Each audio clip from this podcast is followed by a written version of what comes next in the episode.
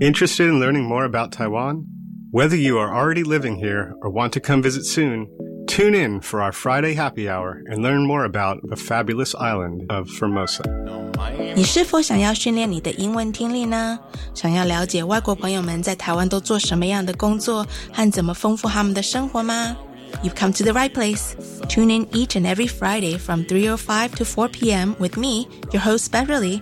每个礼拜五的下午三点零五分到四点，欢迎收听国立教育广播电台的 Friday Happy Hour in Formosa。我是主持人 Beverly。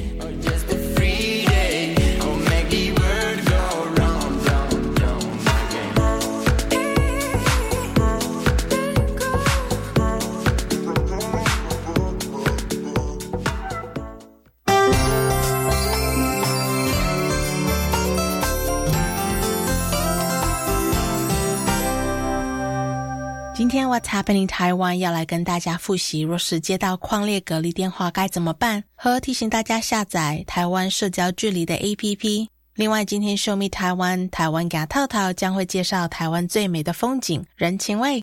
On the news segment today, we will give a quick review on what to do if you got a notification or call that you've come in contact with a COVID positive case. And we will also tell you more about the APP Taiwan Social Distancing. 我们今天的节目将邀请到爱大海和料理的大胡子面包大师 James 来跟我们大家分享他的台湾经验谈。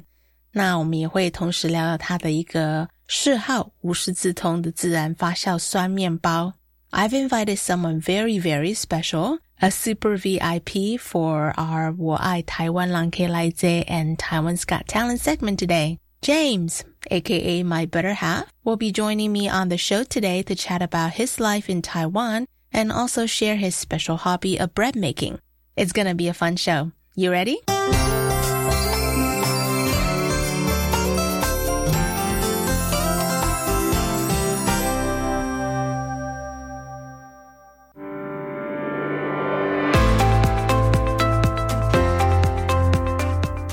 又到了 What's Happening Taiwan 这个单元，我们用英文以说新闻的方式，提供给外国朋友了解台湾这一个礼拜的一些重要大事。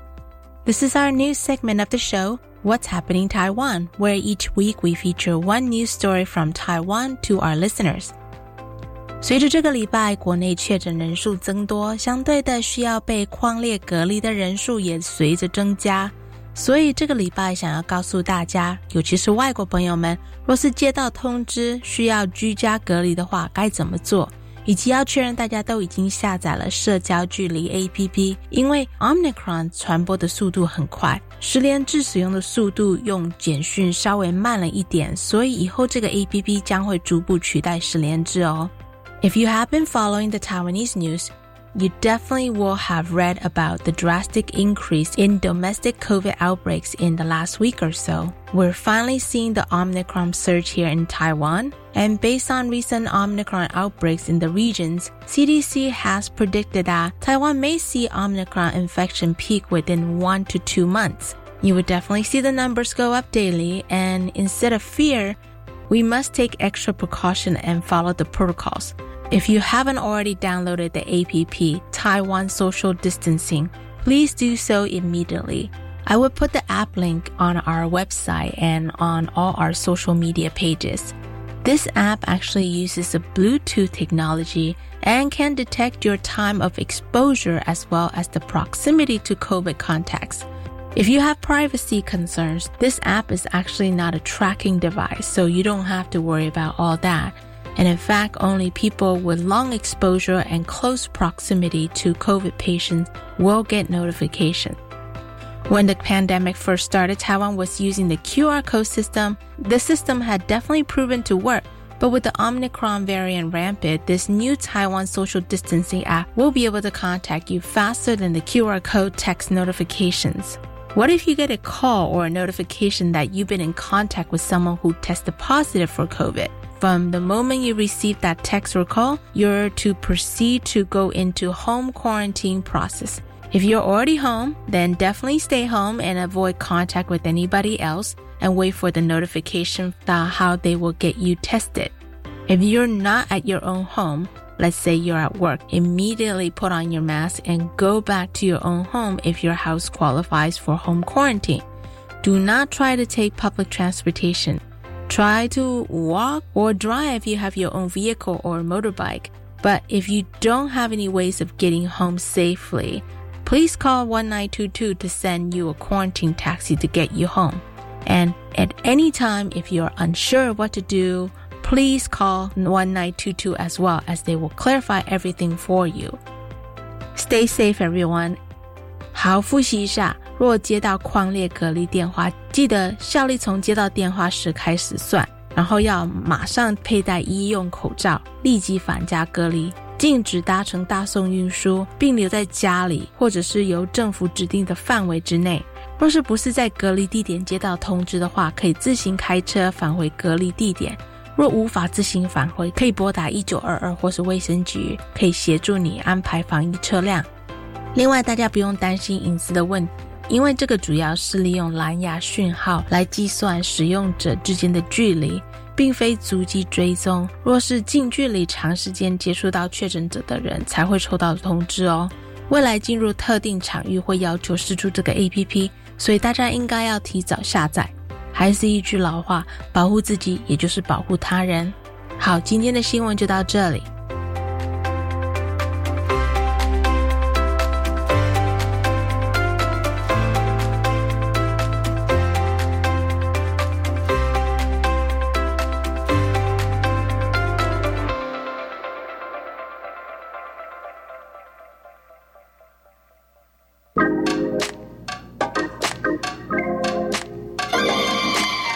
我爱台湾。让 K 来接。好，接下来这个礼拜的我爱台湾浪 K 来这单元，我要邀请到 James McNana 来到我们的节目。今天的特别来宾应该是特别又加上特别，因为他是我的另一半，我台湾的亲戚朋友都叫他侯秋诶，或者是詹姆士。My guest for the next segment is actually someone I know very well. I want to welcome my better half, James, to our show. Hi, James. Hi, Beverly.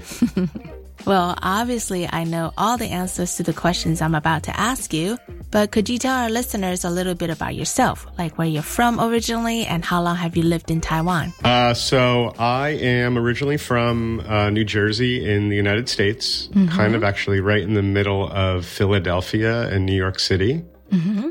And um, I have been living in Taiwan now for a little over three years. Nice. So compared to some of the other guests who might have lived in Taiwan for a long time, you're still relatively new to the island. What made you want to move here? Well, uh, we were living in Mexico, I think from about 20, that would have been what, 2016, 15 through 2017 or something like that? Yeah, that's about right. And we were just looking for a change. We really, uh, you know, enjoyed our time down there um, a lot, actually. Yeah, we did. But just wanted a little bit of a change. And I knew um, that, well, for one, I like Taiwan just from all the times I'd been here. Mm-hmm. And I knew as well that you wanted to move back here because you hadn't lived here in a very long time, actually. Mm-hmm. So it just seemed like kind of a, the next best spot to be, uh, being that we didn't really want to go back to the States thanks to you, I got to spend lots of time with my parents, which was really a blessing, especially during COVID. But once you moved to Taiwan, was it everything you expected? Did it live up to your expectations? I think it's been pretty much what I figured I was walking into. Uh, You know, the people are super nice. The food's good. It's mellow, easy living, uh, mm-hmm. which is kind of exactly what I'm looking for Awesome. What do you like to do for fun in your spare time back in the States? And are you still able to do all those things here in Taiwan? Yeah, so um, that's kind of part of the reason I moved here is I still definitely get to do all the things that I did, you know, before I lived here primarily I like to surf. Mm-hmm. We know that. So there's good waves here and the water's warm, which I really like a lot. Yes. Past that, in terms of like location, the one thing I, we don't get to do here is go sailing, which That's I do kind of miss a little bit. But uh, the other things that I really do enjoy doing is cooking. And, you know, you can cook anywhere. Uh, a little bit more challenging to find some of my ingredients here that I like to have, but it's all doable. Um, so yeah, I can't really complain. I haven't really had to change much about my life being here. So tell me, what do you love the most about Taiwan? I think it's mostly the people, actually. It's really easy to live here. Everyone is just helpful and pretty jolly where we live. Just really easy living and easy going. And, you know, because of that, it really makes my life easier as well. And it's simple, and I like simple. That's why you like me?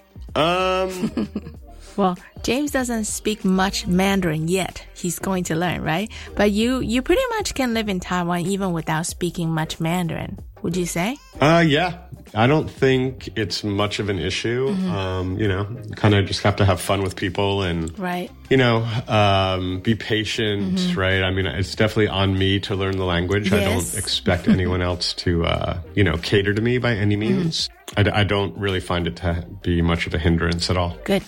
I know we've definitely traveled around the island about what, twice or three times? We've been to many, many different places. What's your favorite spot here in Taiwan so far? Um, so far, I would just have to say it's pretty much like anywhere on the East Coast at the beaches is primarily where I'd like to be. Uh, it's really pretty. It's really uninhabited still.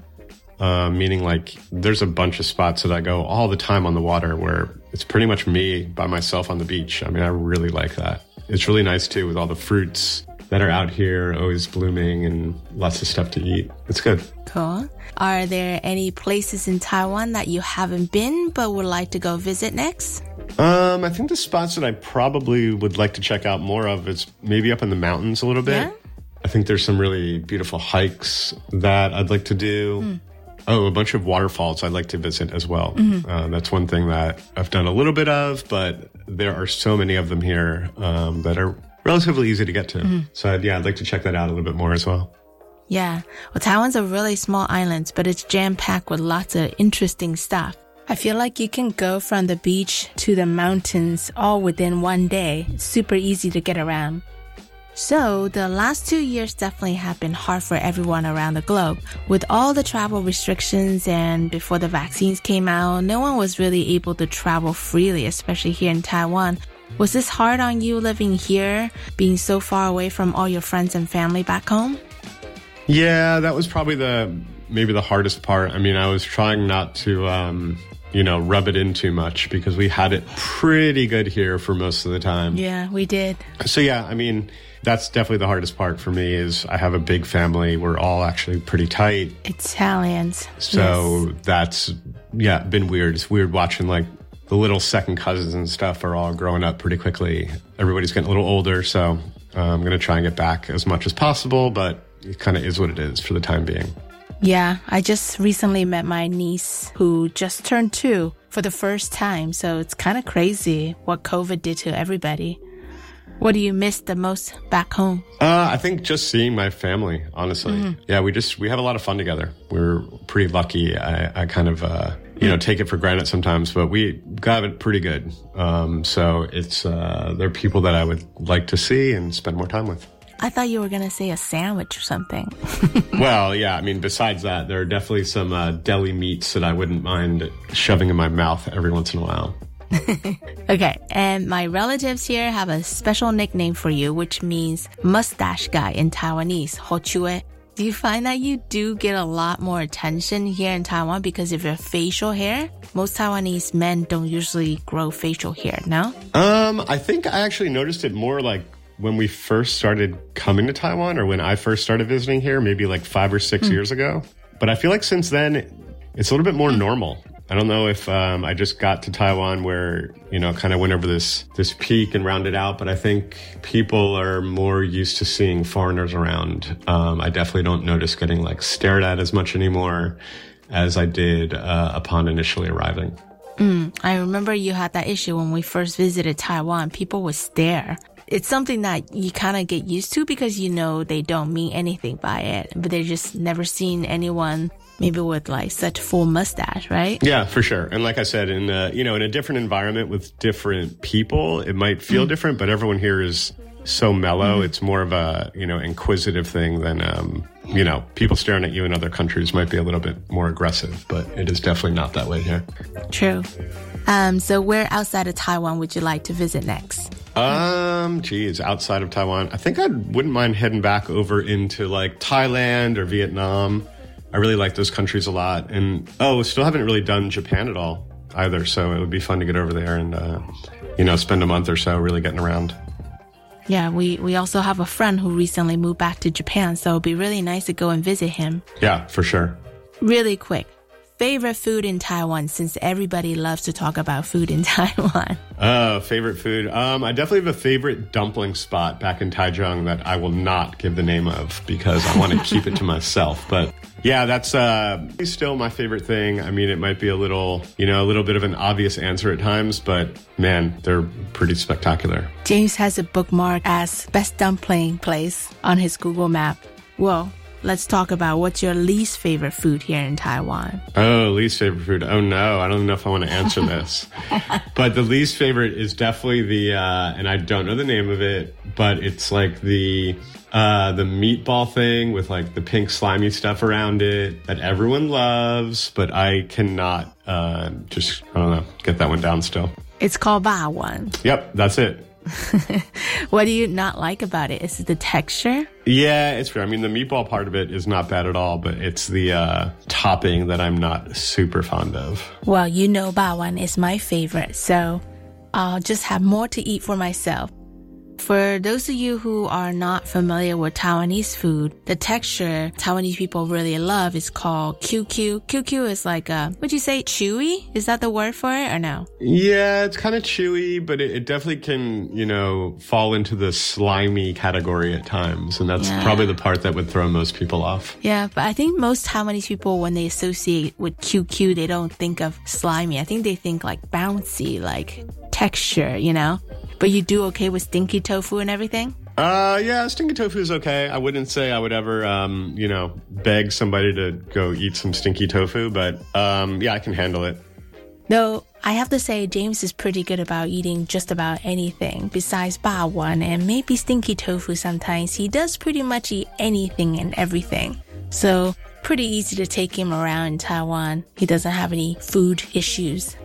Okay, I gotta ask Does anything scare you about living in Taiwan, James? Uh, scare me. Let me think. Um, uh, I think I can think of two things. Oh, yeah? One is driving here is definitely a little bit much. People do not follow any form of rules for the most part, so that's really not fun. But um, it doesn't scare me so much. But I think the scariest thing is What?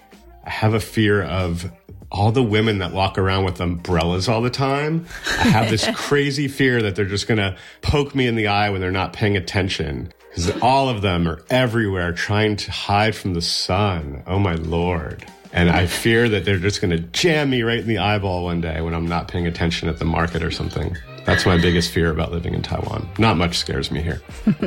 Well, the first thing James mentioned about driving in Taiwan, for those of you who are not familiar, is actually there's scooters everywhere here in Taiwan. A lot of times they just come out of nowhere. And if you're not used to driving with scooters around, that, that's something that takes a little getting used to for sure. Yeah, the scooter thing used to get me, but it's actually not that anymore. It's No? pretty much people driving. They just are really reckless a lot of times, and it's just not necessary, right? Going faster than you need to, putting other people like in harm's way, eh, just not super cool. 大家要遵守交通规则，记得哦。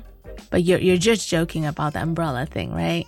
No, I'm dead serious. I, I'm, I could like see that happening. It would be terrible. Super scared of it.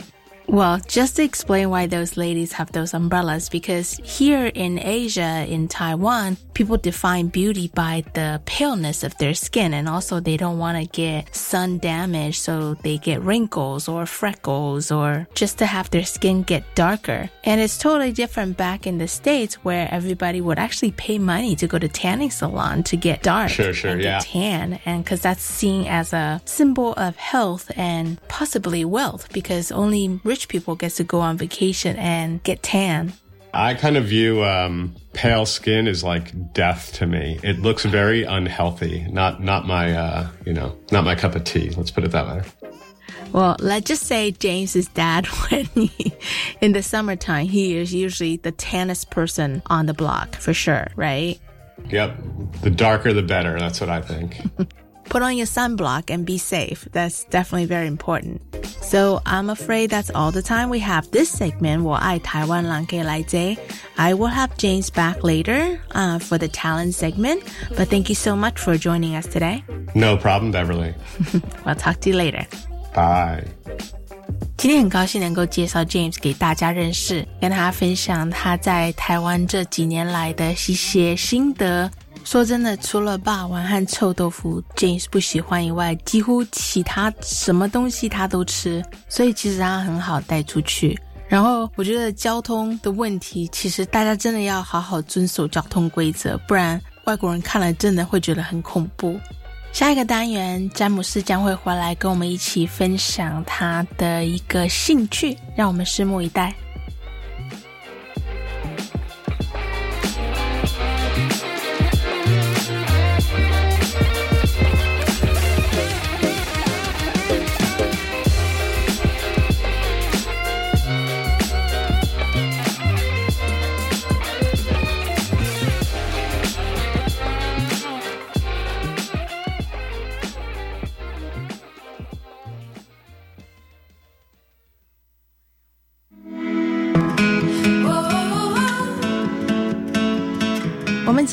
每个礼拜都会播放一首由住在台湾的外国朋友表演或者是创作的歌曲。这首歌 Cobweb 就是蜘蛛网的意思，是由最近才刚搬来台湾的 SJ 所创作演唱的。这首歌的灵感是来自于 SJ 的宗教信仰。他歌词的意思就是说，再怎么遇到困难或者是黑暗的时刻，若是你能够保持希望，另外一边永远是光亮的。Every week, I try to introduce a song that's performed or written by a foreigner musician who is living in Taiwan. This next song, Cobweb by ESJAE, definitely has a spiritual inspiration behind it, reminding us that even in the darkest places, there's hope on the other side. Is there something in your life that consumes you?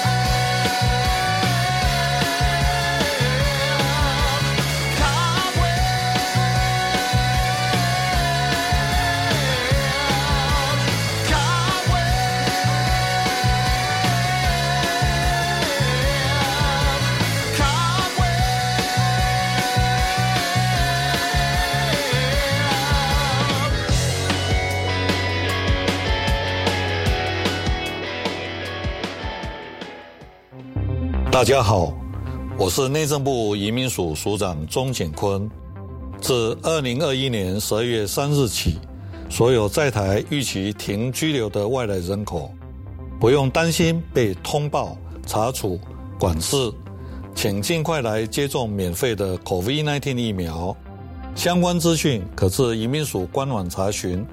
接种疫苗，保护您我健康。有政府，请安心。以上广告由行政院与机关署提供。全民节水到店来，轻松节水三步骤。第一步，优先采用省水标章器材，养成良好的用水习惯，使用省水器材轻松省水。第二步，定期检查用水设备，确认用水设备不滴水，资源不浪费。第三步，水资源再利用，动手做回收，减少自来水用量。节约用水不分你我，让行动不只是口号。以上广告由经济部水利署提供。我是罗嘉玲。我常通过影音平台来回顾我的比赛动作，但这些广告是怎么回事啊？这些看起来超兮兮的赚钱广告，很可能是诈骗集团的手法，利用复杂的诈骗洗钱产业链来骗大家的血汗钱。千万不要轻易上当。被贪心的小恶魔迷惑喽！热血支持体育赛事，不忘用行动支持洗钱防治。以上由行政院洗钱防治办公室提供。行政院长苏贞昌表示，国内确诊者有高达百分之九十九点六为无症状或轻症。为兼顾国家经济与国人生计，维持正常生活，政府也会视疫情发展，随时调整防疫策略，确保疫情可控。也请民众尽速施打疫苗，可降低重症与死亡率。苏院长也呼吁，请国人踊跃下载使用指挥中心开发的台湾社交距离 App，可以强化民众自主防疫，提升疫调效率，保护自己与他人。以上内容由新政提供。里是教育广播电台高雄分台，我们的收听频率是高平地区 FM 一零一点七，恒春地区 FM 九九点三，澎湖地区 FM 九九点一，江南地区 FM 一零七点七。欢迎您收听教育电台所制播的优质节目。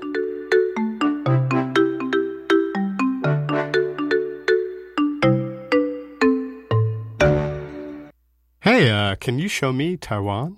台湾找套套。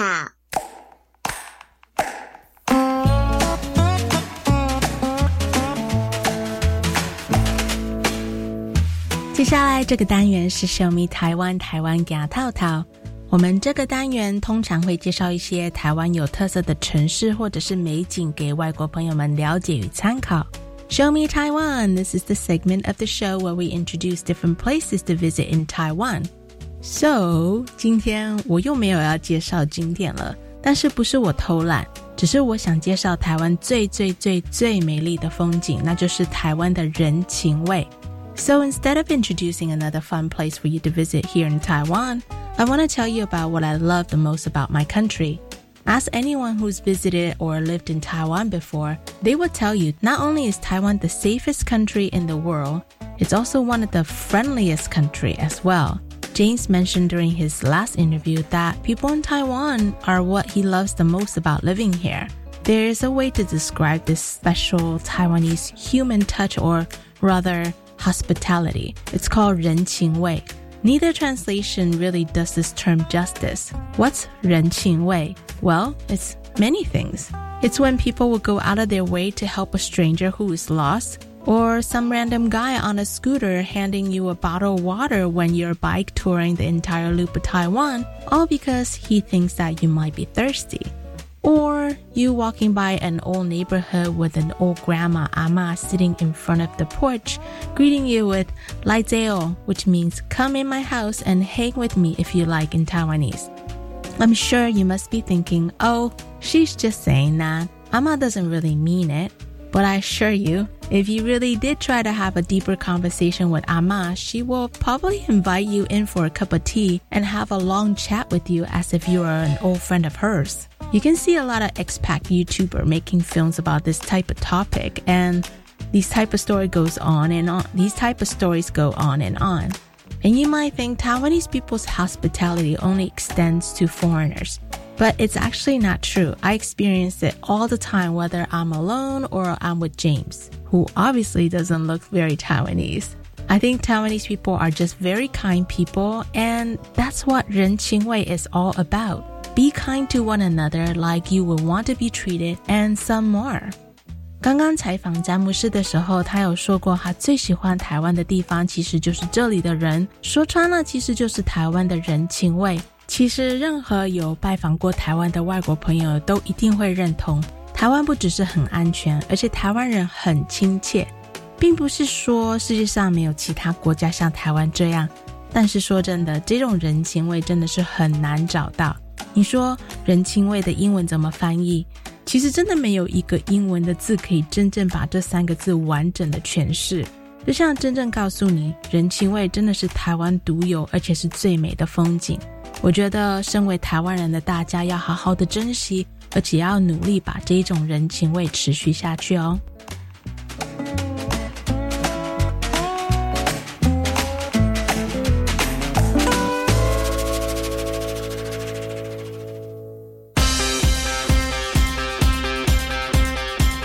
Hey, Taiwan, you got talent.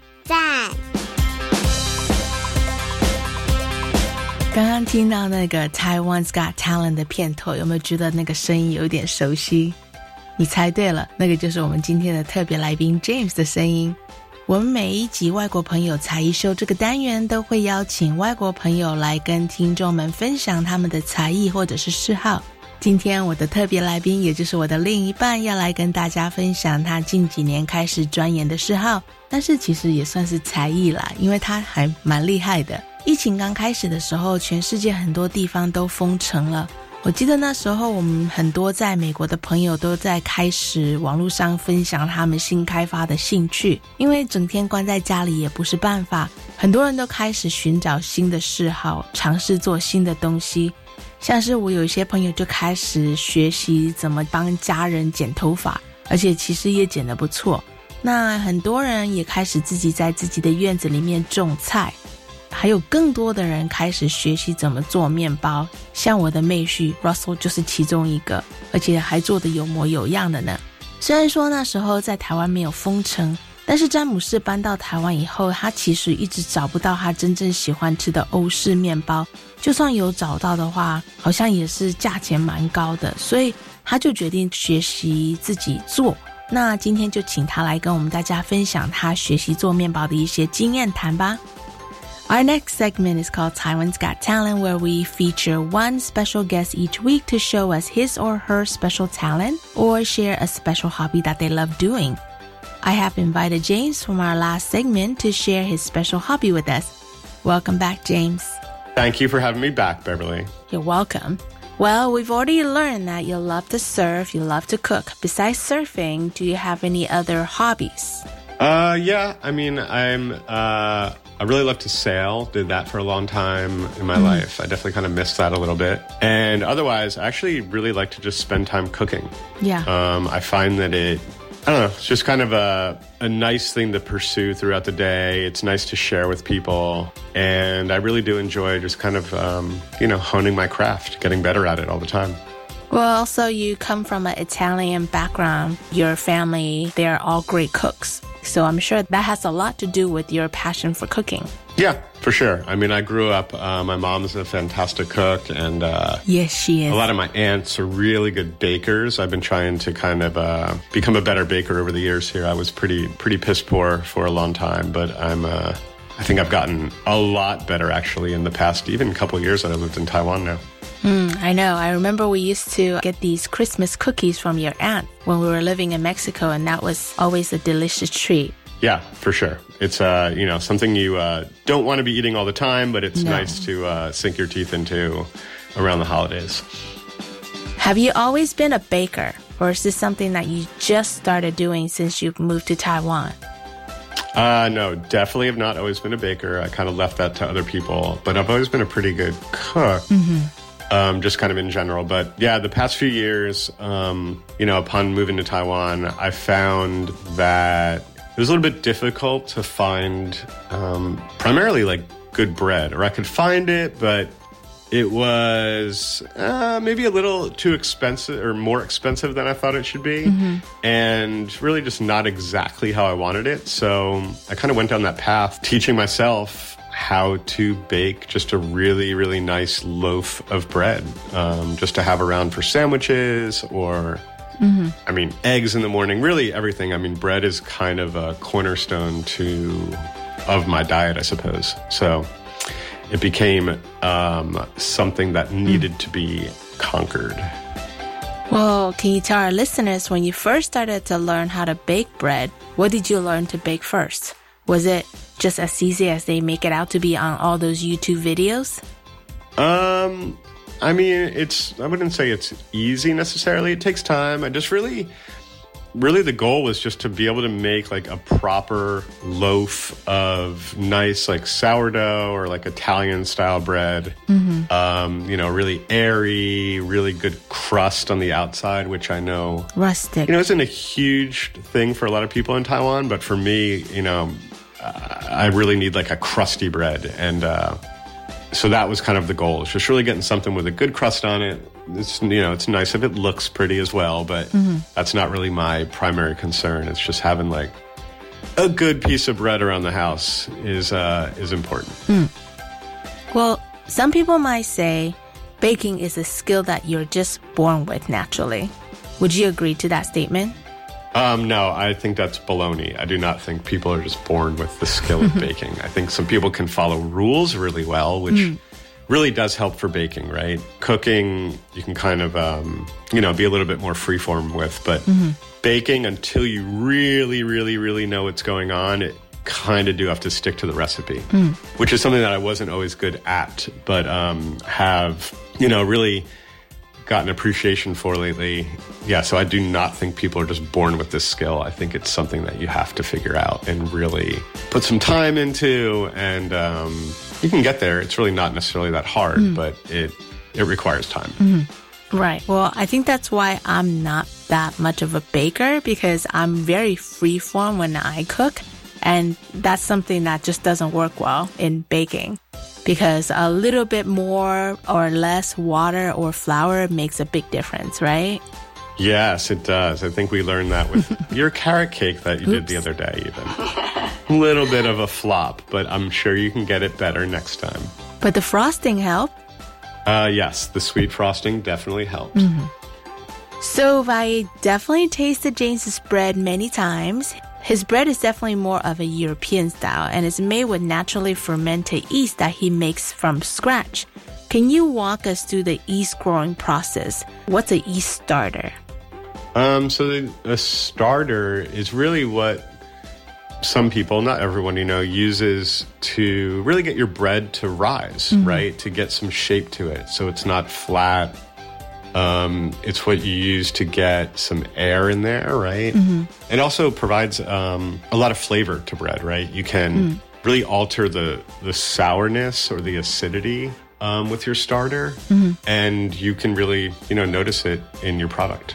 But what's a starter? How do you make a starter? So the way that you make a starter, it's really just kind of collecting like the natural yeast that's in the air, honestly. So you kind of start off, it usually takes about a week to do it. And the first day you kind of just mix some flour and water together and you leave it like open to the environment. You know, every time you do this, depending on where you're living, you'll get somewhat of a different uh, result. And what you do is every day for about a week, you kind of keep adding more flour and water to that mixture and taking a little bit out here and there just so you don't get a, a huge volume. But you're really just cultivating something, right, from the air. It really isn't complicated. It's just, again, it, it just takes time and like following a little bit of directions, right? Um, and then once you have it, you actually do have to, you know, keep it alive. It's a, a living organism. So, you know, in order to keep it alive, if you leave it out on the counter, you have to feed it probably like once a day is usually kind of smart. You can do it more if you like. But, um, you know, it's something that, you know, it's like your baby. You have to keep it alive. Yeah, I feel like it's kind of like a pet almost. And every time when we come home from long trips and your yeast starter dies, it was a little bit sad. It's kind of like flushing the goldfish down the toilet type of thing. Somewhat. I mean, it, it's, but it's okay again because you can make it again. Right. It's really not a big deal. And oh, if you have friends that have, you know, a starter as well, you can just have some of theirs, right? Take some, feed it, and keep it going. And actually, it's very similar to the, should I say, Chinese dough making. There's a method called lao mian. They would keep a piece of dough from the dough that they make today and save it for tomorrow's new dough. So that way it would have that extra flavor and texture. Kind of the same thing that you do a little bit, right? Um, yeah, I mean that's part of it. Um, that definitely adds like different elements to it. Um, I think I actually bump the salt up a lot in my bread. Um, so I think that just brings out the flavor a little bit more. And I also really like to um, kind of get a lot more color on my bread. So it'll it'll go from like a kind of like a light beige color, but it'll have some black elements on it. You know, burnt kind of parts. And to me, um, and I know a lot of people don't like this either, but like to me and to a lot of people that do appreciate that kind of bread, you know, having a full color spectrum on it really adds to the flavor profile. And I think um, that isn't necessarily something that a lot of the Asian breads do, right? They have the, they just have like a kind of a consistent golden color, uh, which is fine, but it's just not really what turns me on. Yeah. For some of our listeners who might be more used to the fluffy white bread that most Taiwanese bakeries make here, the type of bread James makes has a chewier texture and probably a little bit more complex flavor.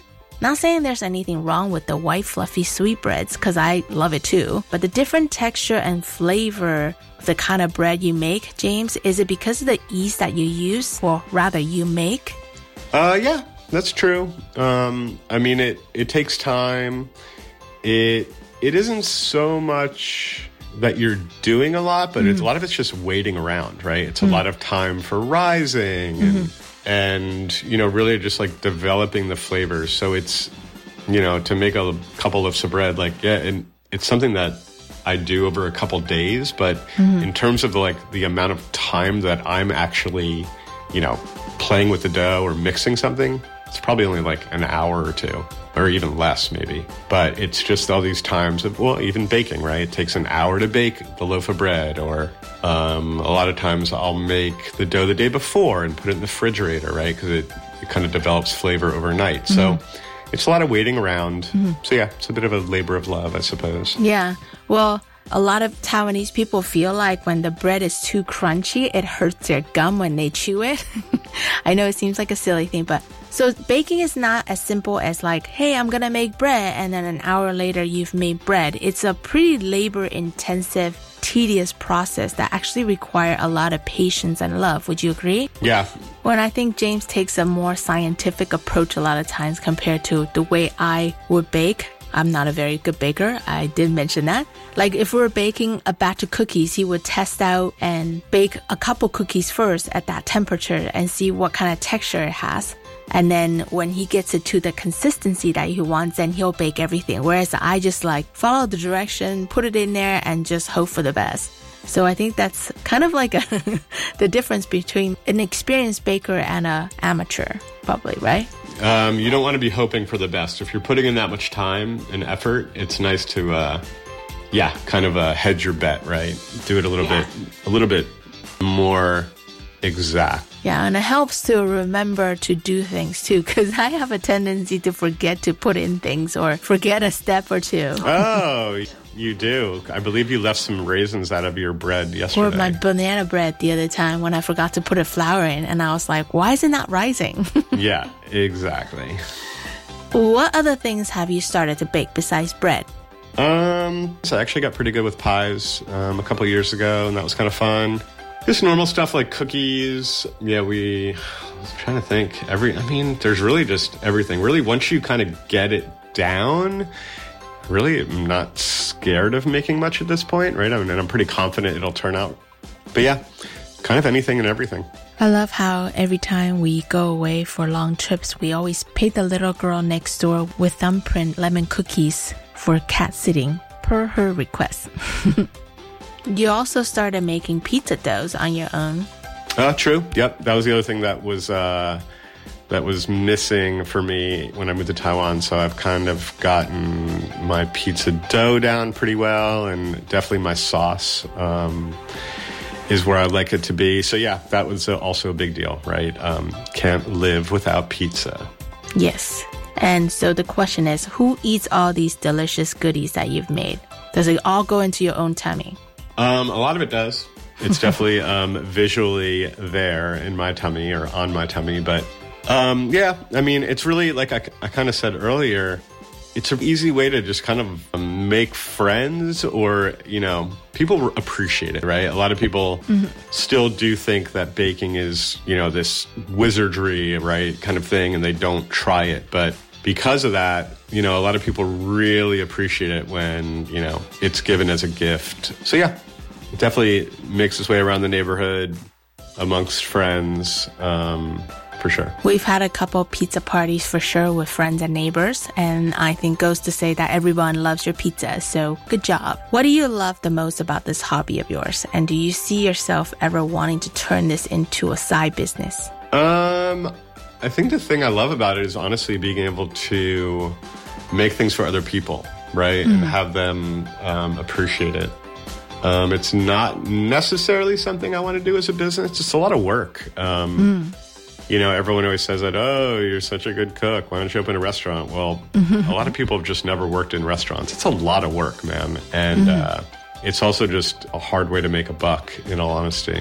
Um, right. I could see myself doing it, but it's not exactly on the top of my list of things to do right now. Well, I think for you, or rather for us, finding a good balance in life is the most important thing, right? Yeah, for sure definitely. Do you have any tips or advice for anyone who maybe are thinking about learning how to bake or maybe who are just starting to learn how to bake? Um, I think the biggest thing is just, you know, find something that you want to make, maybe something that's not super complicated to make and like get it down, right? Don't start making a bunch of random things, right? Just like get this one thing that you want to be super good at down. And um, mm-hmm. I think if you do that, it's a real big confidence booster, right? Mm. That you can, you know, sort of master this one recipe or this, you know, one item that you've been craving. And uh, from there, you'll figure out that you can probably do a lot more, mm. right? Just by mastering one thing. So I think that's kind of my best uh, piece of advice to start. So baby steps. Yeah. But again, you know, get something down, right? Become a, a pro at this one thing, and uh, a lot of other things will fall into place. Nice. Well, I'm afraid that's all the time that we have for today. Thank you, James, for spending time with me to talk about your experiences in Taiwan, as well as sharing your hobby of baking with our listeners. My pleasure. I know a lot of my friends back home in the States picked up baking as well during the pandemic shutdown. They all expressed to me how meditative the baking process makes them feel. I'm not much of a baker myself, but I am very lucky to have James so I can enjoy all these yummy rewards without putting in any work. Well, I will post some pictures of James's creation on our Instagram page, so be sure to follow us. Who knows, maybe this will inspire some of you to start baking. 从 James 开始学习怎么做面包，学习怎么发酵酵母，到现在已经快要三年了。其实他也蛮有天分的，应该是有遗传到他妈妈，因为他真的很会煮饭。James 常常跟身边的朋友分享他烤的东西，像是面包或是披萨或者是甜点，大家都常常会怂恿他开店来卖面包或是卖甜点，但是他一直觉得他想要保持纯粹，这是一种兴趣。而且他更喜欢的是跟大家分享的那一种感觉。我觉得，如果你对烘焙有兴趣的朋友，不要一直觉得这好像是一件很困难的事情。希望 James 今天的分享能够启发你，这个周末找个时间先去尝试一个小小的 baking session 吧。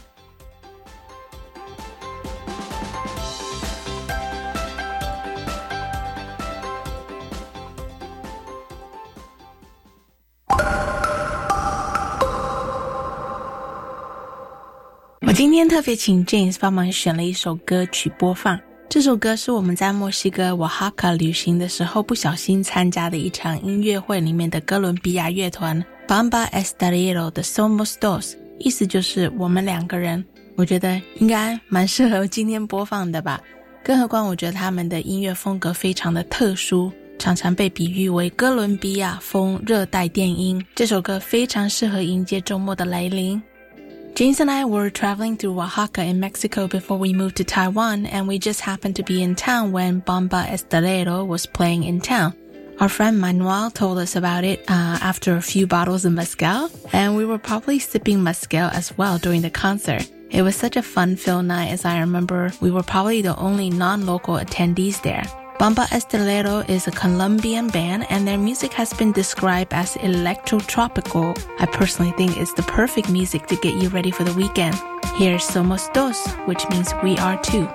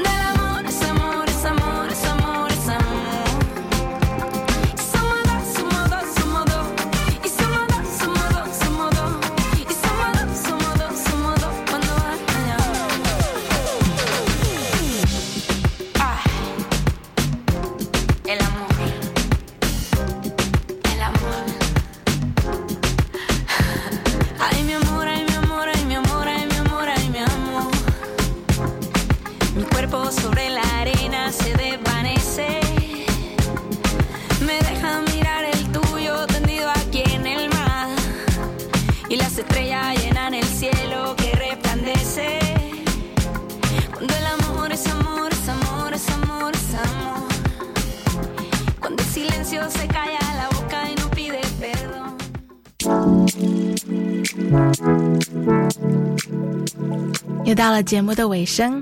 其实有时候我在 IG 上 po 照片，常常会有 James 的出现。今天刚好借这个机会让他露露脸。